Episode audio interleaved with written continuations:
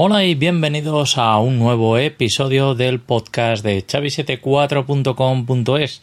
Hoy emitiendo en directo desde chavi74.com.es. Ahí veréis Backpack eh, Podcast Live. Picáis ahí y bueno, os llevará a una página donde podéis acceder y escuchar este audio en directo y si no, pues luego en diferido en unos días. Bueno, hoy quería hablaros eh, sobre eh, WordPress y Divi.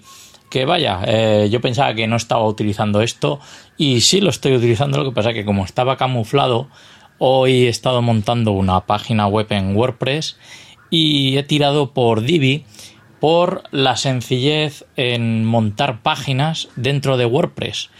Eh, sí que hay que tener claro un planteamiento desde el principio y es que empiezas la página de inicio, haces los menús, ¿vale? Y luego un concepto que yo tenía equivocado es que las categorías eh, son filtros para que aparezcan en la página de blog. Lo bueno de Divi es que te puedes crear diferentes eh, páginas de blog, ¿vale? Sin que sea el, el propio, digamos, WordPress nativo, donde eh, yo creo una categoría, hago una página de blog y siempre es la misma. Entonces tengo que hacer filtros con las categorías. Y una cosa que he empezado mal es que el menú que he hecho, en vez de hacerlo por páginas, lo he hecho por categorías. Entonces digo, pico aquí y veré todo el listado. Sí y no.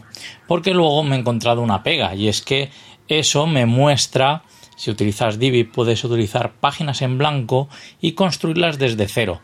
Es Divi me recuerda en el tiempo de Dreamweaver donde íbamos haciendo bloques o Fireworks, eh, el desaparecido Adobe Fireworks, ¿vale? Donde era, bueno, a través de un PSD nosotros íbamos cortando y creando páginas eh, y haciendo que los, eh, digamos, imágenes, ¿vale? Se cargasen más rápido, ya que los estábamos troceando en trocitos más pequeños para que la carga fuera más rápida. A día de hoy esto no tiene sentido hacerlo porque las fibras de hoy en día pues son rápidas y la que menos te dará 100 megas y tendrás eh, irás volando por las páginas, ¿vale? Entonces, bueno, el tema este del Divi eh, me gusta por bueno, una página que hay un montón de temas de Divi y un tema que me está gustando es para tema de podcast, ¿vale? Aunque yo ya tengo uno y bueno, gracias a Daniel eh, se lo estuvo currando ahí y poniendo pues eso, su firma de su empresa y tal, donde bueno, yo veía ese programita y digo, ostras, qué chulo esto de poder hacer.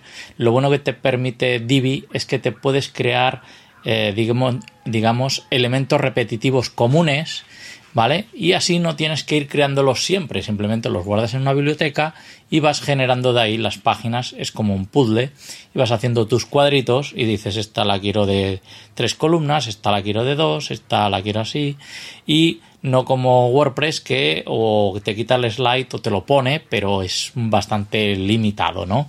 Entonces, esto te permite una potencia realmente brutal y, bueno, en principio, pues como digo, eh, me ha gustado eh, la facilidad en el momento que entiendes cómo se generan los bloques y cómo los puedes reutilizar, ganas mucho tiempo y las presencias que, que dan de la página web son brutales. A todo esto hay que tener en cuenta que un WordPress es siempre un, una, diana muy grande donde eh, si no vas con cuidado pues te pueden hackear y tener problemas que yo sufrí hace bastantes años y, bueno he aprendido que uno de los plugins indispensable antes de arrancar un WordPress es Wordference que hay una, una parte que es gratuita y luego hay otra de pago ¿vale? Donde la de pago pues es más potente, te dice el malware, pero aún así en la versión gratuita pues no está mal porque veo los ataques de dónde me vienen y, y bueno, como tengo también interesante tener en el administrador siempre activado doble factor, luego si tienes un editor o algún rol más pequeño y no lo quiere tener, es aconsejable tenerlo en todos, pero si no lo tiene, por lo menos el admin que lo tenga, porque si no te van a hacer un destrozo.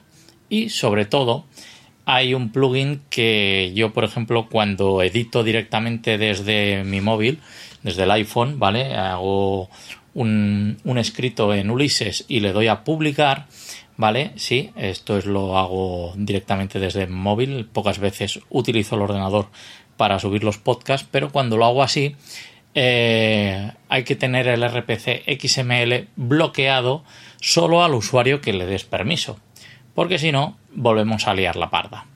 ¿Vale? Y ahí viene una cosa que, bueno, en su día lo tenía activado y, bueno, era un bug de seguridad donde podían publicar lo que quisieran porque me encontré con 3.000 comentarios de links y de porquerías que, tenía, que tuve faena en borrar y limpiar el, el blog.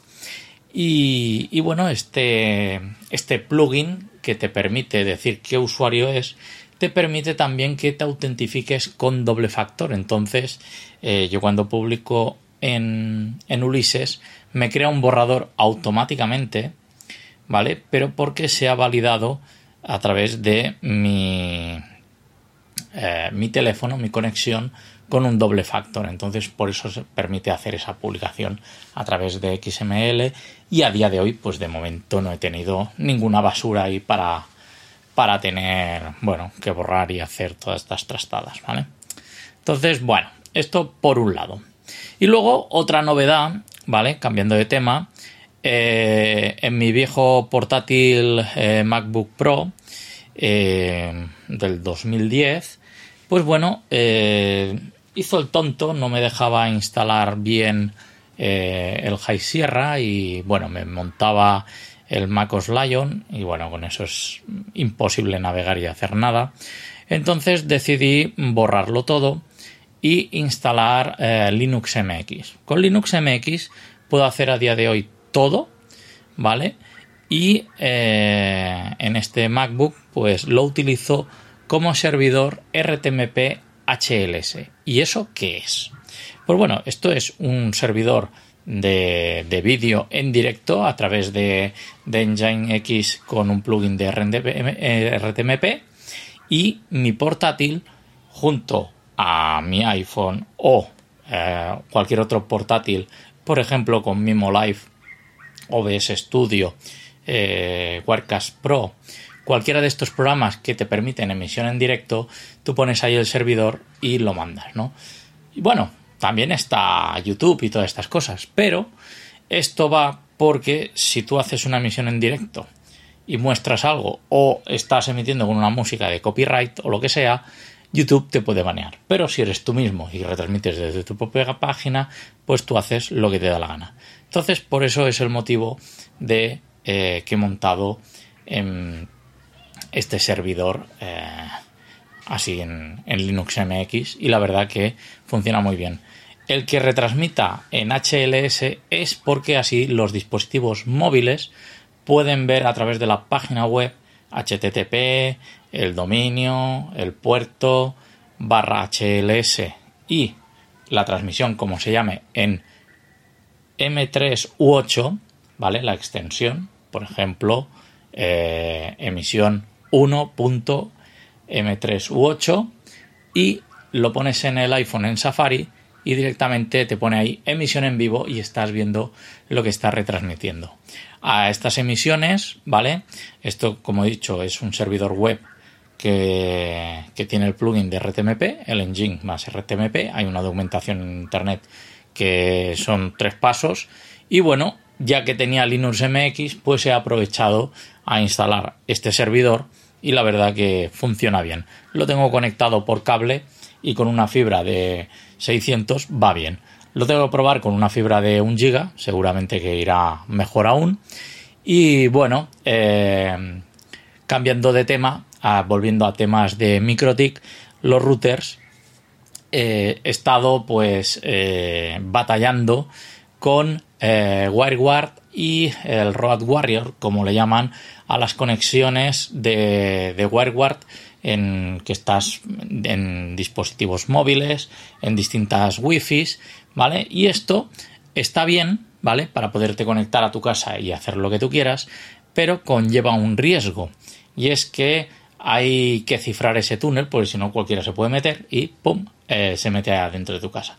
Entonces, ese túnel se puede cifrar eh, bajo un túnel que le llaman eh, TCP over IP o algo así, ¿vale? EOIP es las iniciales y lo que hace es encriptar ese túnel y por más que alguien capture ese tráfico con Wireshark, por ejemplo, pues no puede llegar a tu casa. Yo, por precaución, el WireGuard eh, sí se conecta a mi casa y a lo que quiera hacer, ¿no? Y eh, lo tengo capado desde la red de origen.